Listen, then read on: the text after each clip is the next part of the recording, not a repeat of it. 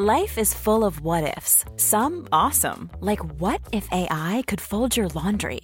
And some, well, less awesome, like what if you have unexpected medical costs?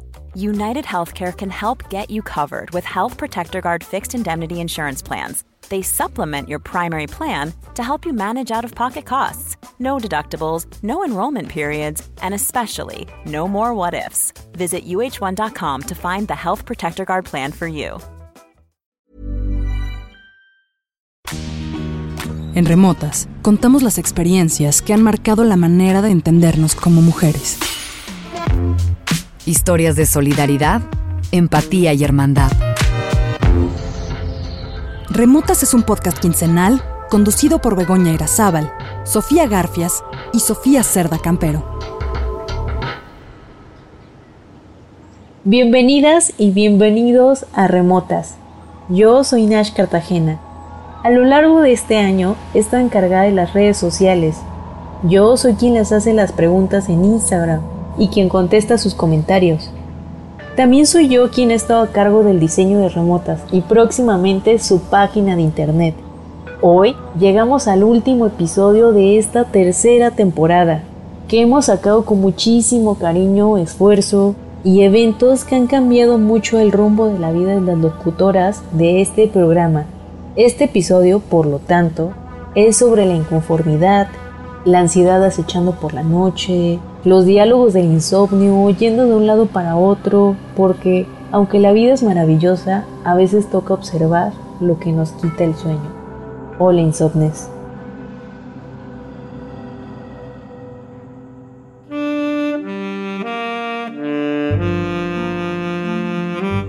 Es una de esas noches en las que el aire no circula Está atrapado en el cuarto. Mi hija llora inconsolable. Aprieto los dientes con fuerza. Recuerdo a una de mis tías tomando agresivamente la mano de alguno de mis primos durante un berrinche. La fuerza traducida a la cara. Respiro. No se trata de eso. Tengo que contenerme. No puedo explotar así. Los humanos no tenemos un regulador no break. Se va la luz y la descarga viene a full. Pienso en la película de Titanic cuando el agua les empieza a llegar al cuello. Lo horrible que debe ser ahogarse en el agua. Contrario a Victoria Lucas, la protagonista de la novela La campana de cristal de Silvia Plath, es la manera en la que menos me gustaría morir. Prefiero otro tipo de asfixia más dulce, precisamente el gas de estufa de la autora en la vida real. Cuando lo escribo se me hace chico el corazón. ¿Cómo es que estoy acaso escribiendo esto, siquiera pensándolo? Toda la noche con mi hija pegada a mi chichi pensando que lo estoy haciendo mal, que lo de los horarios nada más no me sale, que no soy consistente, que no tengo palabra, que no va a dormir la noche de corrido, mientras me busca la otra chichi y me pega con su manita pesada porque no sale, porque no encuentra. También se desespera. Empiezo a reconocer su llanto de enojo. Me araña con sus uñitas que no me canso de limar y aún así lastiman. Me muerde sin dientes. Me corroe un coraje, me da pena sentirlo. Otras noches gozo este momento pensando que se me va a acabar. En este instante me sofoca, la mente me aprieta mucho. Siempre estoy esperando. Quizá siempre estoy esperando. Siempre estoy esperando. Siempre espero y no cago. Me viene a la cabeza si estaré trabajando lo suficiente para lo que me pagan. Enumero lo que hice en el día y asiento. Es un trabajo que me permite ser mamá también. ¿Qué no es acaso lo que todas mis tías me dijeron que hiciera? ¿Por qué él no puede hacer 50% parenting porque su chamba no se lo permite? Porque tiene seis o siete juntas al día y yo no. Pero entonces yo hago ese y mi trabajo porque él paga la renta y la camioneta que compramos. Huelo el aire quemado porque todo está seco. Pienso en los incendios, en las chispas casuales que llevan a las tragedias que toman días para arreglarse. Ya empezarán esos fuegos que no se apagan. Hay una fuga en el lavabo. Cae una gota de agua cada diez segundos. El agua se va a acabar. Han regresado los pensamientos obsesivos. Tacones de aguja en el pecho bailando sin ritmo sobre mí. Ya no me hacía esto a mí misma volvió la autotortura.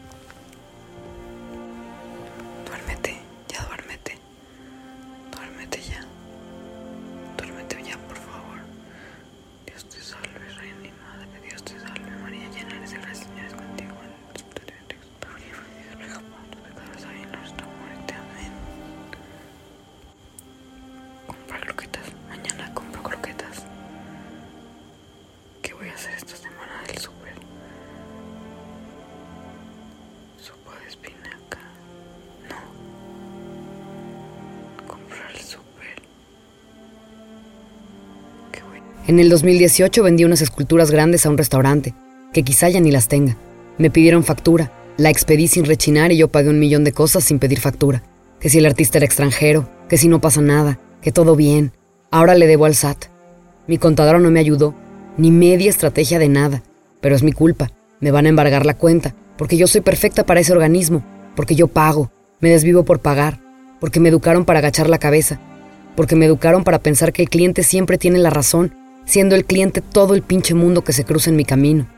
Garfias usaba la expresión tragar trapo. Eso me imagino. Un trapo seco atorado en el pescuezo. Necesito pararme, necesito tomar aire, necesito abrir la ventana. ¿A quién le digo que estoy valiendo madres? Que ahorita sí no estoy pudiendo regular. Que un miedo me engulle. Pienso en Saturno devorando a su hijo de Goya. Me quiero estrellar contra la ventana como un pajarito descuidado. Pero no me quiero morir. ¿Cómo me bajo de este juego? Veo el celular por enésima vez. Le sigo teniendo miedo a la oscuridad. La luz me calma, pero me encandila también y deslumbrarme me da más miedo. Le presté mi cubito. ¿Dónde está mi cubito? ¿Dónde está mi cargador? Yo le puse mi nombre a mi cargador. Quiero hacer ejercicio. Mañana puedo ir a correr. ¿A qué no me tengo que despertar para ir a correr? ¿Cómo le hago para ir a correr? A correr.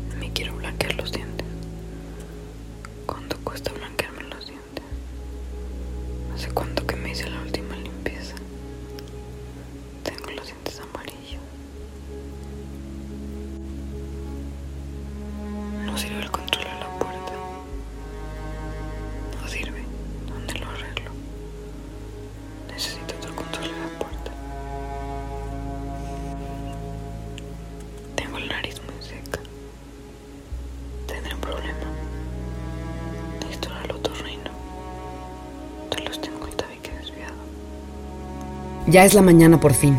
Mi esposo me habla de una balacera en el metro de Brooklyn. Se sale del cuarto. Sostengo a mi hija y me suelto a llorar ya sin más. ¿Qué hago con tanto futuro? Tanta desesperanza. Nunca serán los noventas en Nueva York otra vez. La superconciencia va a terminar con nosotros.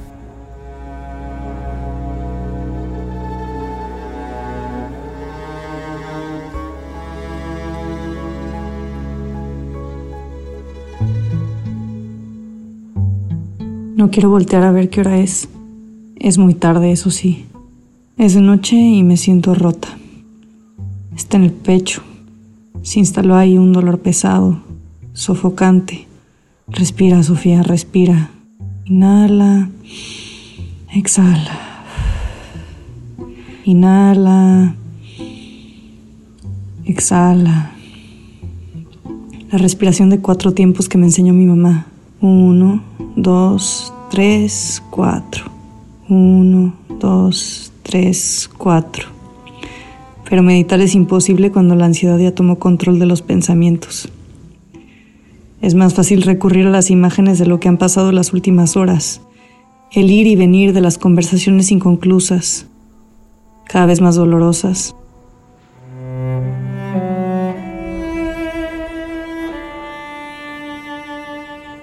Palabras rasposas, sonidos invocales, enojos, frustraciones. Un terremoto emocional que me carcome por dentro y que, sin embargo, a pesar de sus pistas, yo escogía no ver. Algo no está bien. La incomodidad me acalambra, me arrulla en un susurro macabro. latigazos de todo lo que no funciona, mi relación, el dinero, mi maternidad, la familia, el hoyo negro de la incertidumbre tragándome entera, hasta llegar a las entrañas de la ansiedad. Respira, Sofía, vas a estar bien. ¿Voy a estar bien? Al lado de mí mi compañero duerme y recuerdo esa frase de Sarah Kane que alguna vez apunté en un cuaderno. I am jealous of my sleeping lover. Tengo celos de cómo duerme y yo aquí, toda alerta y sin sueño.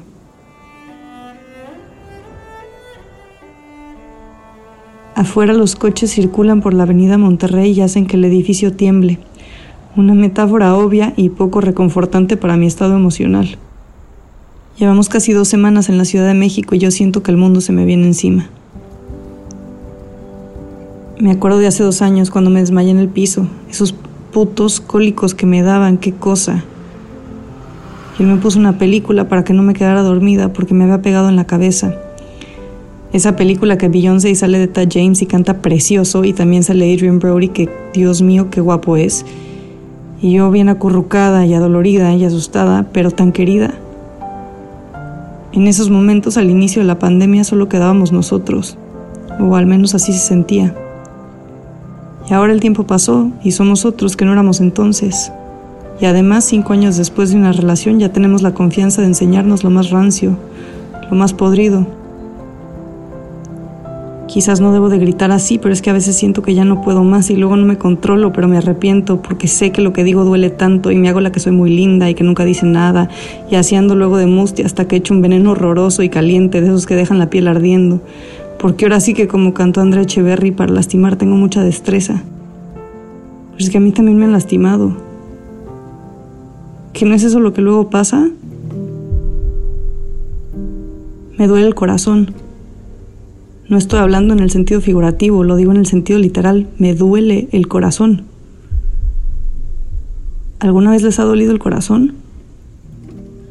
Se siente como plomo sobre el cuerpo, como si tuvieras el pecho pesado, como si los órganos estuvieran hechos un nudo apretado e imposible de deshacer, como si adentro de ti hubiera una roca que palpita y te lastima al hacerlo. Hace unos días hice un yoga de apertura de corazón, yoga para la tristeza, decía, y ahí lo noté. Lloraba cada vez que abría el pecho, como si estuviera abriendo la caja de mi vulnerabilidad, pero sin descanso. Me duele, así como cuando era niña y jugaba al doctor nudos en el recreo y de pronto estaba tan hecha trenza que básicamente me estaban haciendo manita de puerco. Algo así, solo que en el corazón. Los últimos días han pasado entre tafil, ribotril, muchas copas de vino, conversaciones por teléfono entrecruzadas con llanto. Ya, cariño, tranquila, me dijo Ainara. Sofía me tomó de la mano en una comida. Me dijo que estaré bien, o al menos que estaré acompañada. Carla me invitó a su casa y me dijo que me entendía.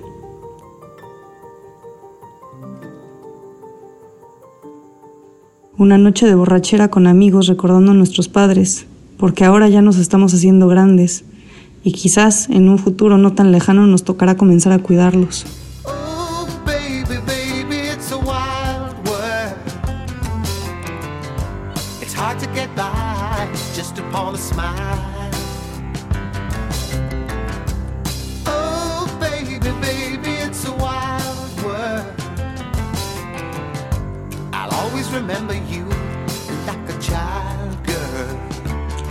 Oh, baby, baby, it is a wild world. Cargar a Marina y sentir el alivio de su pequeña persona sonriente, en sus ojos de alerta que se maravillan al ver cualquier cosa, en su cuerpo quejoso y desbordante ante cualquier malestar. Por unos momentos tuve muchas ganas de ser ella. Andrea me contó de un libro que leyó cuyo nombre olvidé.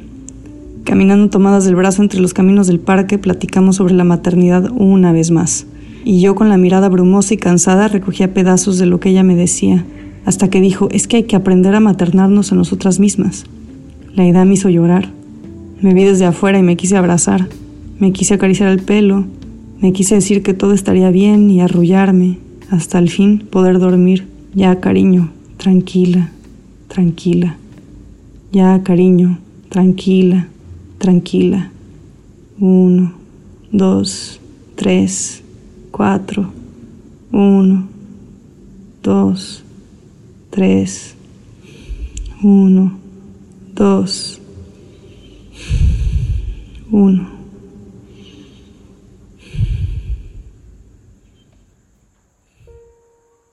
Hola insomnes.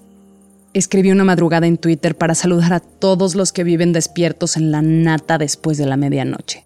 Tuve un par de likes, unos retweets y otros guiños de los after hours. Los insomnes nos identificamos a distancia y parecería que es un rasgo de nuestra identidad.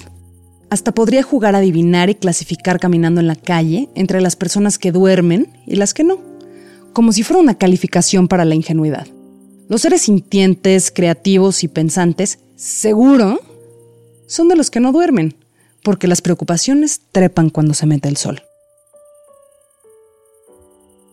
En algún momento que era más joven, me parecía muy sexy la caricatura de los seres trasnochados que seguramente estaban haciendo algo mejor que descansar. Me encantaba la idealización de los ojerosos que en mi mente habían estado de fiesta con Serge Gainsbourg. Este pensamiento precisamente ingenuo era la mejor manera de explicarme a mí misma que si yo no dormía es porque era interesante, no porque tenía un trastorno que me impedía descansar.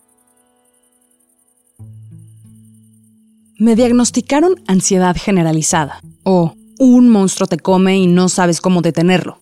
Es como la comezón. Te ataca desprevenida y lo sientes por todos los lados del cuerpo.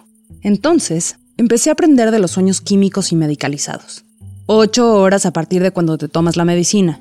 Le quité lo romántico a estar despierta cuando las demás personas duermen. Gansburg quedó en el olvido. Alguna vez en una noche de calor durante la pandemia, me acosté inquietísima. Mi ahora esposo estaba en un sueño más profundo que el REM cuando mis miedos de niña se activaron. Vuelta para un lado, vuelta para el otro, un cerebro alerta, los sonidos de la calle igual de fuertes que los sonidos de mi mente. Le busqué la mano como un tranquilizante, pero con todo el empacho se volteó para acomodarse y me la quitó. Me la quitó. ¿Por qué? Desolada porque no me acompañaba en la inmensidad de una noche sin dormir, decidí agarrar un cuarzo rosa que tenía en mi buró. Le di la mano a la piedra. Sentí su temperatura, su tamaño, su forma irregular. Traté de impregnarle toda la energía que me quitaba el sueño. Me concentré en esa piedra como nunca en un examen de cálculo. Y no sé cómo, pero de alguna manera me dormí. Sé que hay un puño de cosas que hacer para llegar a la noche lo mejor preparada para dormir sin miedo. Hacer ejercicio, meditar, comer una cosa o la otra, apagar la computadora, no ver televisión, la famosa higiene del sueño. Yo no he logrado tener la disciplina para seguir estas guías novedosas para el bien dormir. Sé que debo reaprender como una bebé y que una de las técnicas es dejar llorar hasta que se canse. Em, quizá lo voy a intentar a partir de esta noche, pero bueno, las recomendaciones son bienvenidas.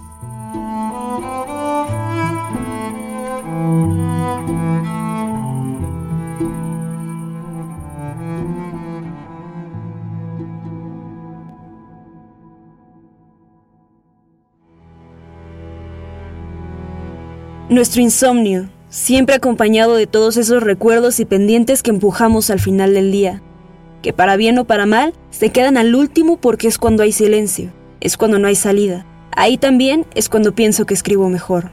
Yo soy Diana Leaños, investigadora y redactora adjunta de este programa, y ha sido un placer acompañarlos. Remotas es en parte un resultado del insomnio, de lo que no se quiere hablar y de lo que se quiere gritar. Un espacio que se ha construido a partir de lo inquietante junto con amigas, hermanas, madres, hijas, colegas y desconocidas. Un espacio que inició hace dos años y que gracias a ustedes se ha expandido hasta lugares inimaginables. En estos meses estaremos trabajando en algo gigante, en eso que no funcionó y que ocupa un lugar enorme en nuestros corazones. Pronto podrás saber más a través de nuestras redes sociales de este nuevo proyecto que se podrá escuchar a través de Podimo Latinoamérica. Pero no nos quisiéramos despedir sin antes darle las gracias a todas las mujeres que han compartido con nosotras en esta tercera temporada. Elisa Miller, María Hinojos, Esther Vivas, Ana Señoret, Conchita, Lupita y Susana Valdés, Ivonne Venegas, Sandra Ortega, Isabel Ruiz, Abril Campos, Elsa y el Mar, Mariana Robles, Raquel Miserachi, Mercedes Campilia, Ana Borboya, Úrsula Álvarez, Terme Marmolejo, Nayan González Norvin, Patricia Elías Atala, Cristina Rivera Garza, Joaquina Mertz, Alejandro Pérez de Alba, Paulina Tamborrell, Alejandra Hugues y Ashley Frangi. El guion es un trabajo en equipo realizado por Begoña Irazábal, Sofía Garfias y Sofía Cerda Campero, con apoyo de nuestra investigadora y redactora adjunta, Diana Leaños. El diseño de audio es de Daniel Díaz Elmo. Nash Cartagena hace de nuestras redes las mejores redes sociales y nos apoya en el diseño. En Remotas, contamos historias que han marcado la manera de entendernos como mujeres.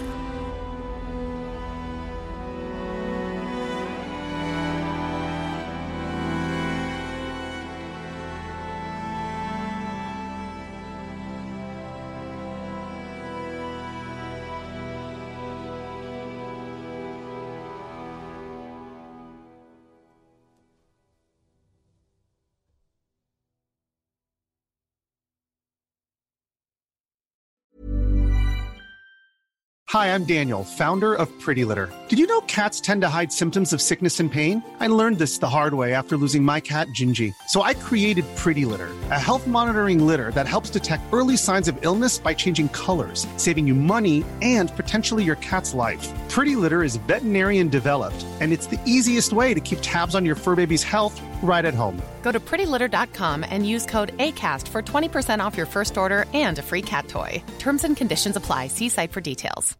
How would you like to look five years younger? In a clinical study, people that had volume added with Juvederm Voluma XC in the cheeks perceived themselves as looking five years younger at six months after treatment. Look younger, feel like you. Add volume for lift and contour in the cheeks with Juvederm Voluma XC. Reverse signs of aging by adding volume to smooth laugh lines with Juvederm Volure XC. For important safety information and to find a licensed specialist, visit juvederm.com. That's J U V E D E R M.com. Not for people with severe allergic reactions, allergies to lidocaine, or the proteins used in Juvederm. Common side effects include injection site redness, swelling, pain, tenderness, firmness, lumps, bumps, bruising, discoloration, or itching. There's a risk of unintentional injection into a blood vessel, which can cause vision abnormalities, blindness, stroke, temporary scabs, or scarring. Talk to a licensed specialist to find out if it's right for you.